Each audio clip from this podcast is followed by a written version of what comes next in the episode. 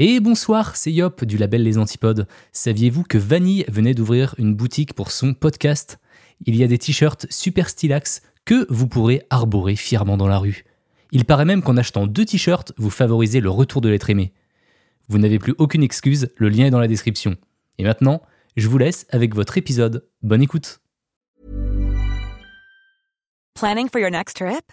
Elevate your travel style with Quince. Quince has all the jet setting essentials you'll want for your next getaway, like European linen, premium luggage options, buttery soft Italian leather bags, and so much more. And is all priced at 50 to 80% less than similar brands. Plus, Quince only works with factories that use safe and ethical manufacturing practices. Pack your bags with high-quality essentials you'll be wearing for vacations to come with Quince. Go to quince.com/pack for free shipping and 365-day returns.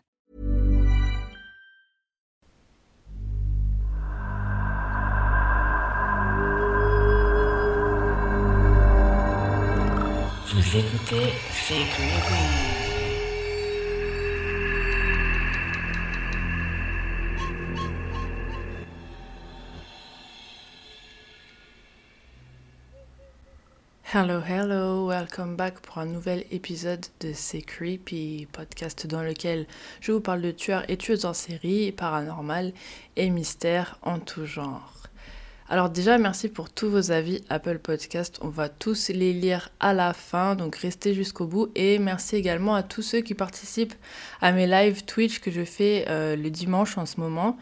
Et euh, bah, du coup, pour pas les rater, allez me suivre sur Twitch. Je mets le lien dans la description. On joue à des jeux horreur, euh, on regarde des photos creepy, enfin ça dépend, euh, toutes les semaines on change. Mais voilà, bah, c'est cool, on s'amuse, donc n'hésitez pas à nous rejoindre.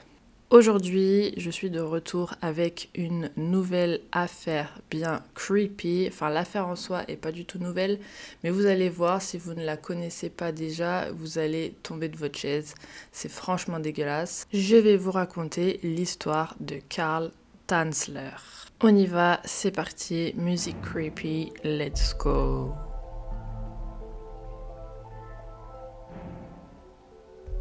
Karl Tenzler est un Allemand né le 8 février 1877 à Dresden en Allemagne.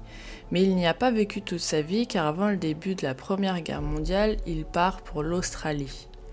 Je vais vous lire la préface de son livre autobiographique qui résume un peu sa vie avant son arrivée aux États-Unis, comme ça vous comprendrez pourquoi il est là-bas et pourquoi il a un ego surdimensionné. D'ailleurs, soyez pas surpris, il aime bien aussi se faire appeler comte Karl Tanzler von Kossel. Donc voilà. Ouvrez les guillemets. Il y a de nombreuses années, Karl von Kossel a voyagé de l'Inde vers l'Australie avec l'intention de se rendre dans les îles des mers du Sud. Il s'est arrêté en Australie pour récupérer l'équipement et les bateaux appropriés et pour se familiariser avec les conditions météorologiques et maritimes en vigueur. Cependant, il s'y intéresse aux travaux d'ingénierie et d'électricité, achète une propriété, des bateaux, un orgue, une île dans le Pacifique, si bien qu'il est toujours en Australie au bout de dix ans. Traduction, il a trop de fric. Il venait de commencer à construire un dépliant transocéanique lorsque la guerre éclata et que les autorités militaires britanniques le placèrent dans un camp de concentration pour le garder en lieu sûr, avec de nombreux officiers indiens et chinois qui étaient prisonniers de guerre. Plus tard, il a été transféré à Trial Bay dans une prison ressemblant à un château sur les falaises, et là, le travail de ce récit a été accompli. À la fin de la guerre, aucun prisonnier n'a été autorisé à retourner dans son ancienne résidence, mais tous ont été libérés en échange de prisonniers en Hollande. Lorsque Karl von Kossel fut libéré, il partit à la recherche de sa mère dont il n'avait pas eu de nouvelles depuis le début de la guerre. La trouvant en sécurité, il est resté avec elle pendant trois ans, témoin du chaos qui a suivi à la suite de la guerre. Enfin, elle proposa à son fils de retourner chez sa sœur aux États-Unis. Voilà, euh, je sais pas si tout ce qu'il raconte est vrai, bien sûr, euh, vu que c'est une autobiographie. Mais bon, ça n'a pas trop d'importance pour notre histoire, mais juste voyez qu'il aime bien se donner un petit personnage. Et que tout ça, ça a été écrit après notre affaire. Donc euh, voilà, c'était. Il aime bien romantiser le début de sa vie, pas trop ce qui a suivi. Mais voilà, on note, on note. Donc après l'Australie, il rentre en Allemagne après la guerre et il se marie avec une madame Doris Schaeffer, avec laquelle il aura deux enfants qui s'appellent Ayesha et Clarista. Le 6 février 1926, il prend la route tout seul.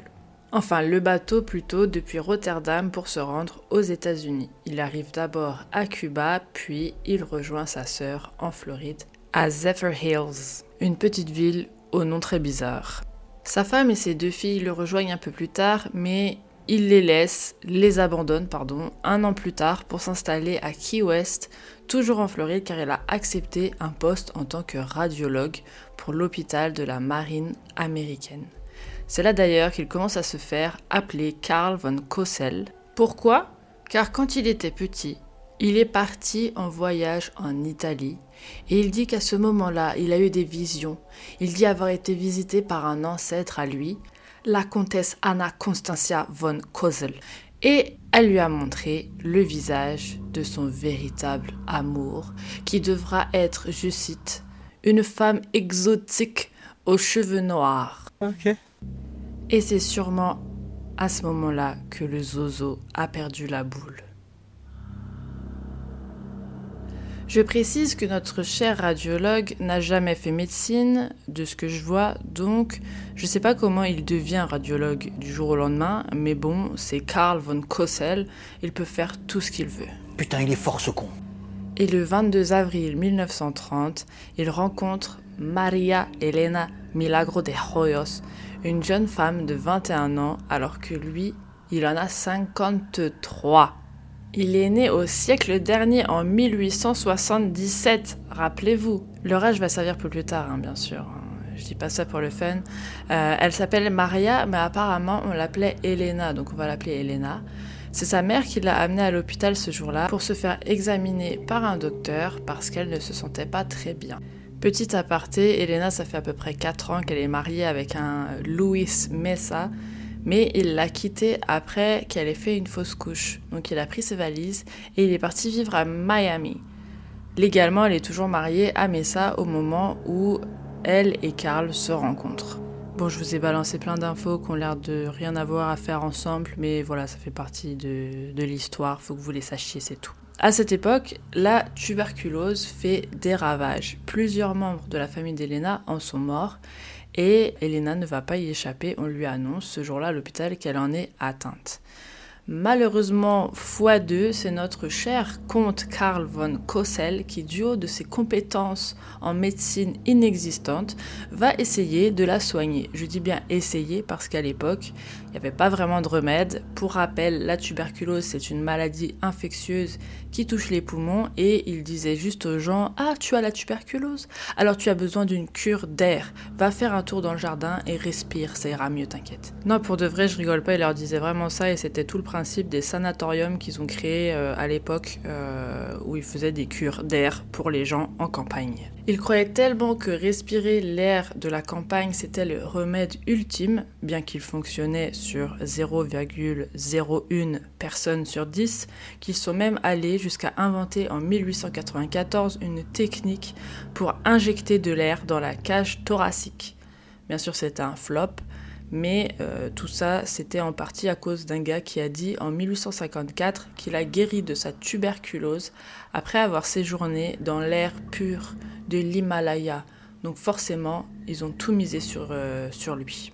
Voilà, on lui dit pas merci. Bref, on s'égare, mais n'empêche que les remèdes de l'époque pour les maladies, ils étaient vraiment aléatoires. On pourrait en faire tout un podcast. Je vous parlais de leurs différences d'âge tout à l'heure parce que Karl, bien sûr, il tombe euh, éperdument amoureux d'Elena parce qu'il voit en elle la prédiction de la femme exotique que sa soi-disant ancêtre italienne euh, lui avait prédit.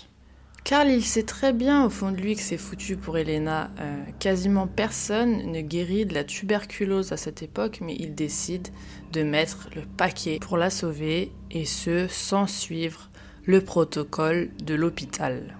Il va la traiter directement à son domicile, chez elle, elle habite chez ses parents, et Karl tente d'abord tout plein de médicaments. Bon, ça marche pas. Il lui fait passer des radios, des scanners, parce que oui, il apporte toutes les machines de l'hôpital en douce chez elle, ça ne les avance pas plus. Mais il est persuadé de ses grandes connaissances et capacités médicales, donc il persévère. Il lui fait boire des toniques expérimentaux, des élixirs, des potions, des tisanes à base d'extraits de plantes. Ça marche pas. Il lui offre des vêtements, des bijoux, ça marche pas. Son état ne s'améliore pas. Spoiler alerte, il faut des antibiotiques pour guérir de la tuberculose. Karl aurait avoué à la jeune femme qu'il était amoureux d'elle, mais bien sûr on n'a aucune preuve euh, qu'elle ait dit que ce soit réciproque. Donc sur ce coup-là, je penche sur la théorie du gros forceur à 100% et qui s'est persuadé du contraire. Et en plus, techniquement, elle était mariée à ce moment-là. Donc euh, bon, un vieux mec, hein, mais mariée quand même.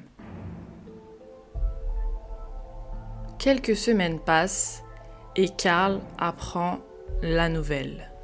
Le 25 octobre 1931, Elena est décédée à son domicile. Est-ce que vous avez ne serait-ce qu'une idée de ce qui va se passer ensuite? Je parle à ceux qui ne connaissent pas l'histoire là. Est-ce que vous voyez le délire arriver? Vous n'êtes pas prêts? Karl, évidemment, il est dévasté. Il paye tous les frais de funérailles à la famille d'Elena et il leur demande s'il peut construire pour elle un immense mausolée en son nom dans le cimetière de Key West.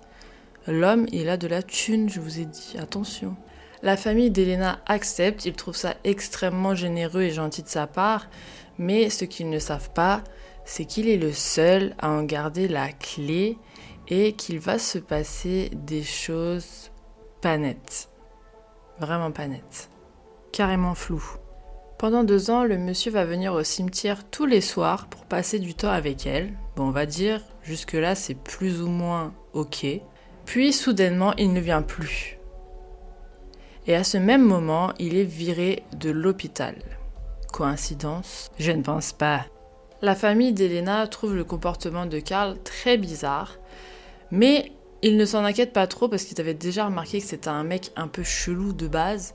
Il déplaçait quand même du matériel de l'hôpital en douce chez eux. Donc ils se sont bien rendus compte qu'il était un petit peu obsédé par leur fille, mais bon, croyant qu'il était un médecin expérimenté et qu'il essayait de toutes ses forces de la sauver, bah voilà, euh, ils ne l'en ont pas empêché. Mais là, le fait qu'il ne vienne plus au cimetière alors qu'il y venait toutes ses soirées pendant deux ans, ça les turlupine. Et ils ont bien raison d'être inquiets car en avril 1933, alors qu'il rendait visite à sa chère Elena, Karl a décidé que ce soir, c'en était trop. Il en a marre de faire l'aller-retour jusque chez lui tous les soirs. Il prend sa clé, rentre dans le mausolée avec sa pelle. Oui, ce soir, il va la déterrer et la ramener chez lui sur un chariot à roulettes pour enfants. L'esprit d'Elena lui serait apparu quelquefois les soirs où il lui rendait visite, quand il lui chantait des chansons espagnoles assis à côté de sa tombe, et elle lui aurait dit de la déterrer, et ce, à plusieurs reprises. Donc voilà, il a passé le cap, mais une fois chez lui, il est face à un problème. Vous imaginez bien, ça fait quand même deux ans que le corps d'Elena est rentré en décomposition. Elle est plus si charmante. Pour procéder à son ravalement, il va la déplacer dans un avion qu'il a reconverti en son laboratoire médical personnel, qu'il appelle l'avion d'Elena. Je vous mets la photo sur le site, c'est un peu bancal, je vois pas trop comment c'est pratique pour lui, mais bon, c'est Karl qui décide. Il va prendre un peu de plâtre, un peu de cire et un peu d'huile de coude. Il veut lui refaire une beauté. Mais avant ça, il a besoin de resolidifier tout son corps parce que ça part un peu dans tous les sens. Pour ce faire, il resserre les os entre eux avec de la corde de piano et il a rempli son abdomen et sa poitrine de vieux tissus. Comme ça, elle retrouve sa forme euh, originale, entre gros guillemets. Vu que son scalp a pourri, ses cheveux se sont un peu barrés, donc il va utiliser des cheveux d'Elena que sa mère lui avait donnés euh, par le passé, parce qu'apparemment elle en avait gardé sous le coude, et il lui en a fait une perruque qu'il lui place sur la tête. Il trempe des morceaux de tissu dans sa tambouille de plâtre et de cire pour recouvrir la chair putréfiée d'Elena et il lui glisse deux yeux de verre pour, euh, bah pour qu'elle ait de nouveau des yeux, quoi. Il utilise une montagne de produits chimiques, de désinfectants et de parfums pour pallier à l'odeur et essayer de préserver le corps de la décomposition au maximum. Il lui passe des vêtements, des gants, des bijoux, sûrement de ceux qu'il lui avait offerts. Et puis, petit bonus pour lui-même, euh... j'ai pas trop envie de vous le dire, mais je vais le faire.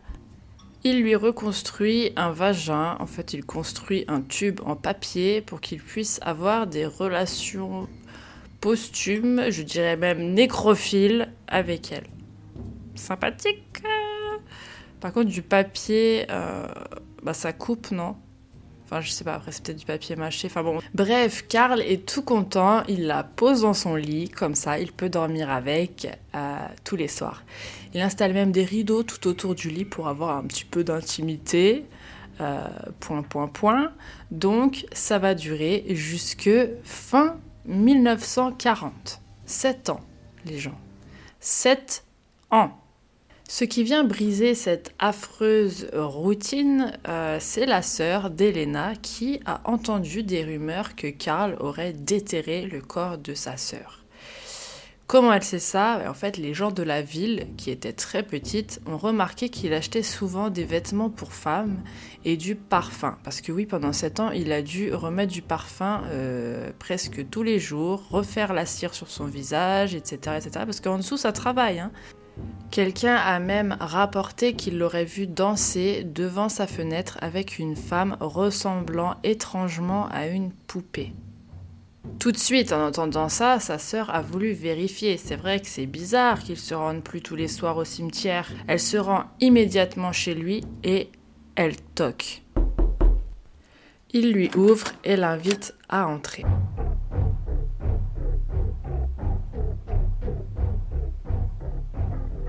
Et très vite, elle y trouve ce que les gens ont décrit, une poupée qui ressemble à sa sœur. Sur le moment, bien sûr, ça l'effraie parce qu'elle ne sait pas si c'est une poupée qui ressemble à sa sœur ou si c'est vraiment sa sœur qui ressemble à une poupée. Elle s'enfuit et elle va direct à la police pour leur demander de s'y rendre et vérifier ce qu'il en est de cette poupée. Une équipe de physiciens est appelée pour examiner le corps et donner leur verdict. Et évidemment, c'est bien le corps d'Elena qui est sous leurs yeux. Le corps est disposé à la vue de tout le monde dans un salon funéraire en ville et plus de 6800 personnes vont se bousculer pour aller la voir. Karl est arrêté pour avoir détruit une tombe et déterré un corps sans autorisation. Il est détenu pendant un certain temps, durant lequel il va être évalué psychologiquement, mais ils vont le trouver tout à fait apte mentalement, et de plus, il y a prescription, donc il est relâché. Le corps d'Elena va finalement être enterré à nouveau une bonne fois pour toutes, mais cette fois-ci, la tombe sera anonyme pour éviter qu'on la retrouve et surtout pour qu'on lui foute la paix.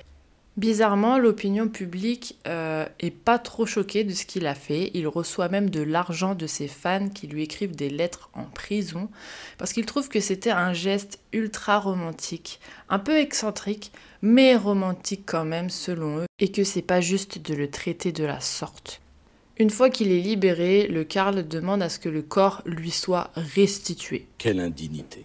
Comme ce n'est pas accordé et qu'il n'a aucune idée d'où se trouve la nouvelle tombe, il décide de quitter Key West en 1944. Il reste en Floride, hein, mais il s'éloigne pas trop et il commence à écrire sa fameuse autobiographie qui sera publiée en 1947 dans un magazine bon marché d'histoire fictive.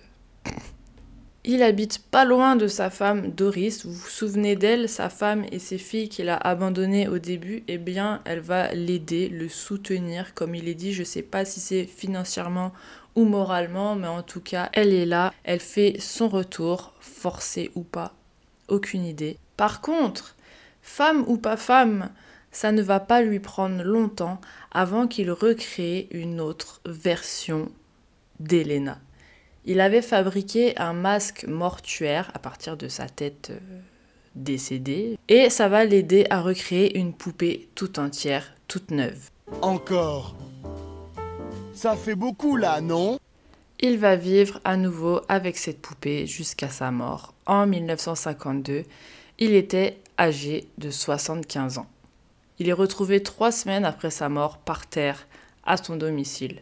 Certains disent qu'il est retrouvé mort avec sa poupée dans les bras et d'autres disent que non. Donc ça, sur ça on ne saura jamais, mais je pense que c'était une invention pour pousser l'histoire jusqu'au bout. Après sa mort, on entend beaucoup de rumeurs circuler dans le pays. On dit que Karl aurait échangé la véritable poupée contre la fausse avant de partir et qu'il aurait donc fini ses jours avec la vraie Elena.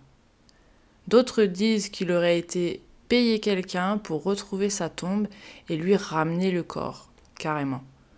En 1982 est publié un article dans lequel on y raconte que des maçons auraient retrouvé une lettre écrite par Karl sur un de leurs chantiers et dans laquelle il aurait avoué avoir tué Elena en l'empoisonnant. Je vous lis le passage.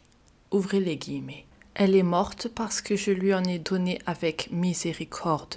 J'ai mélangé la racine d'aconite avec de l'aconite dilué. C'était agréable au goût et ma bien-aimée a quitté ce monde misérable le 25 octobre 1931. Ne souffrez plus, douce Helena. Je vous ai envoyé aux anges avec mon élixir d'or. Fermez les guillemets. Voilà, c'était l'histoire de Karl Tanzler, l'homme euh, à la poupée. On avait déjà fait une histoire de poupée, euh, si vous êtes intéressé par ces histoires macabres, euh, c'était l'épisode Anatoly Moskvin, le passionné des cimetières, vous pouvez le retrouver sur ma page. J'espère que cet épisode vous aura plu. Dites-moi si vous connaissiez l'affaire. Euh, n'hésitez pas non plus à vous abonner. Ça permet de remonter dans le classement Apple Podcast. Et là, on est descendu bien bas. On était dans les 30 et là, on est à 124. Que s'est-il passé? D'ailleurs, en parlant d'Apple Podcast, on va lire vos avis car je vous avais promis une dédicace à tous ceux qui me laissaient un petit commentaire. Donc c'est parti, on va les lire tout de suite. Alors on commence avec Creepy Melo qui m'a dit Super, 5 étoiles. J'adore cette chaîne, je l'écoute au travail et ça me fait passer le temps bien plus vite. Absolument pas d'accord avec les commentaires concernant le vocabulaire Jones. Je n'en ai pas entendu de particulier, je pense juste que les plaignants sont habitués à écouter France Inter à 2h du matin. J'aime beaucoup ton humour et la façon de raconter tes histoires. Continue comme ça. C'est un plaisir. Smiley face. Merci Creepy Mello. Je suis d'accord avec toi concernant euh, le vocabulaire Jones. Ils n'ont pas l'habitude, c'est tout. Et puis, on leur en veut pas.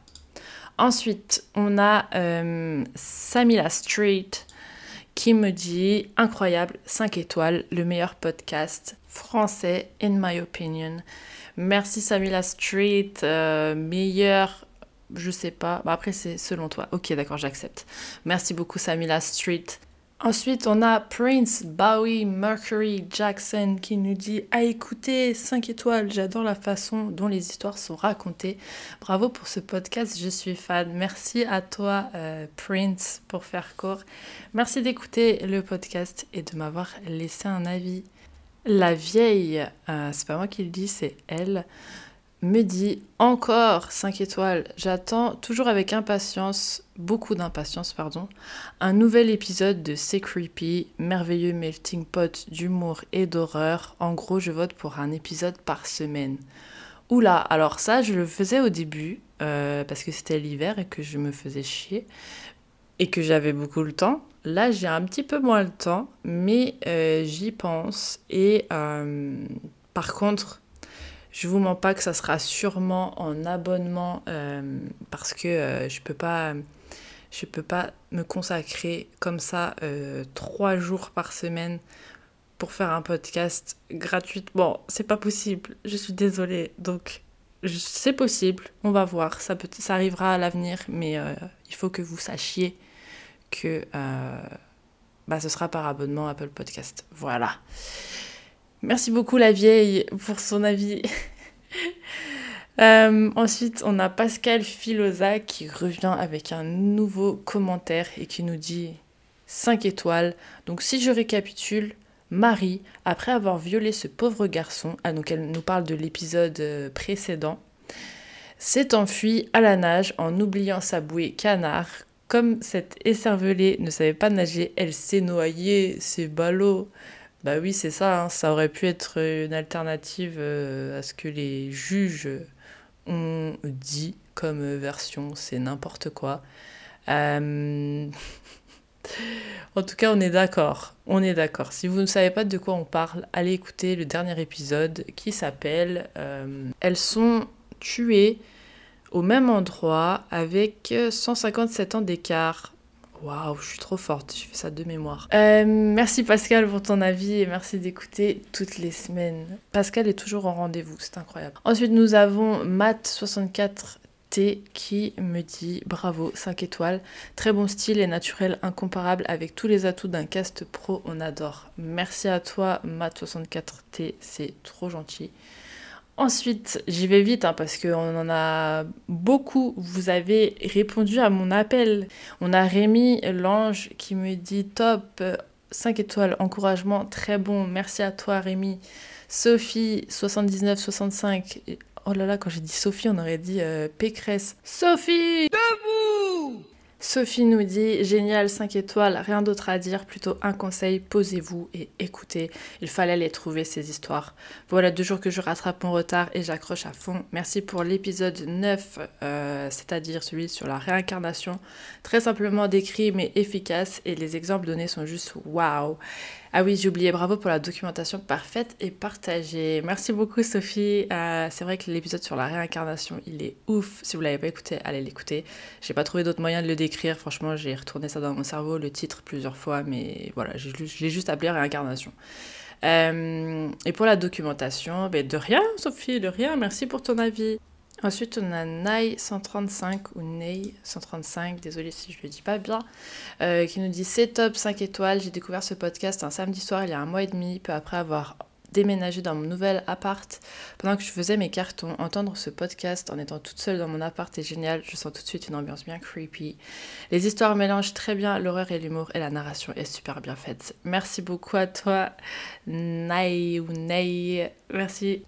Beef 527 qui nous dit c'est creepy, 5 étoiles, un excellent podcast tout nouveau, tout bon, un ton sympa et qui change, c'est frais, c'est vivant et surtout c'est creepy. À écouter d'urgence.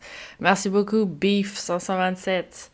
Nanouille Belly Dance Top 5 étoiles, une semaine que j'ai découvert tes podcasts et je les enchaîne. Merci pour ce que tu fais, c'est génial, vivement le prochain. Merci à toi Nanouille Belly Dance. Ensuite, on a Sosanga. Désolée, je le prononce comme je lis.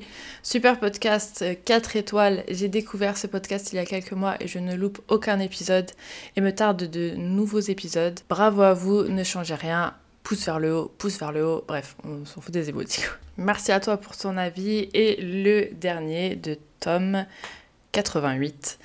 Euh, excellent et passionnant. Bravo, 5 étoiles. Merci beaucoup à tous de m'avoir mis des avis, des notes. En plus, c'était des 5 étoiles presque.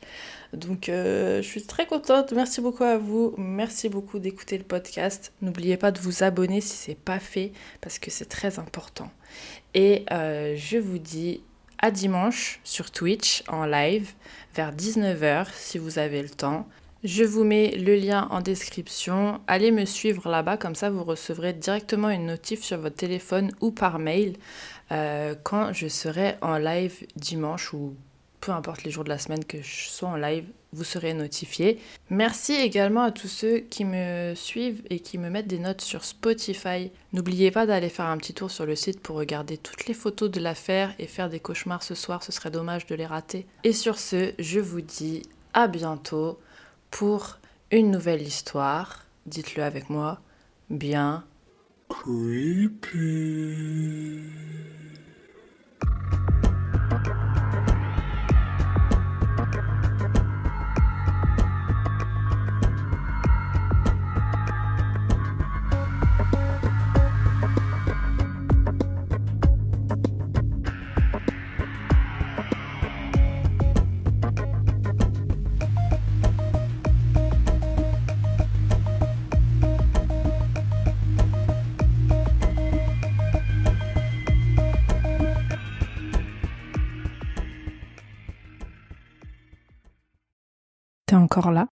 Envie d'écouter plus d'épisodes de C'est Creepy Une douzaine d'épisodes exclusifs t'attendent sur mon Patreon. Ouais, une douzaine. Voici un petit aperçu de ce qui t'attend. Oui, mais un pistolet d'alarme, c'est pas une arme. Tu sais, c'est des balles à blanc, en fait. Hmm. C'est pour faire peur. Ah, mais... Je me suis dit, peut-être le pistolet, il fait radio réveil ou je sais pas ce qu'il s'appelle. Candy a dû s'emparer de la hache et pour ce faire, elle a dû distraire Betty en lui mordant la main. Ensuite, elle frappe Betty à l'arrière du crâne avec la hache. Sauf qu'à l'époque, ils sont pas très très microbes et bactéries. Du coup, Charles décide d'écourter son séjour à Paris et rentre au Glandier le 3 janvier au bout de sa vie, ou plutôt au bout du rouleau de PQ. Et c'est Marie. Vu qu'il y avait des doutes de meurtre, prouvez à tout le monde que ce n'est pas un meurtre, prouvez que c'est un suicide. Refaites les tests, montrez que bah voilà, avec la corde, nanana, lancez le truc par, par dessus bord. Non, ils ont rien fait. C'est aberrant. Quelle indignité. Sache que tu peux aussi dès aujourd'hui rejoindre mon Patreon gratuitement pour tester et écouter un épisode exclusif. Tu auras tout de suite accès à l'épisode sur la macabre histoire d'Edgin, mais aussi à la version vidéo de mes épisodes publics que je commence à filmer pour que vous ayez accès aux coulisses. Pour rejoindre, rien de plus simple. Tu trouveras le lien Patreon dans la description de cet épisode. À tout de suite pour plus d'histoires bien Creepy.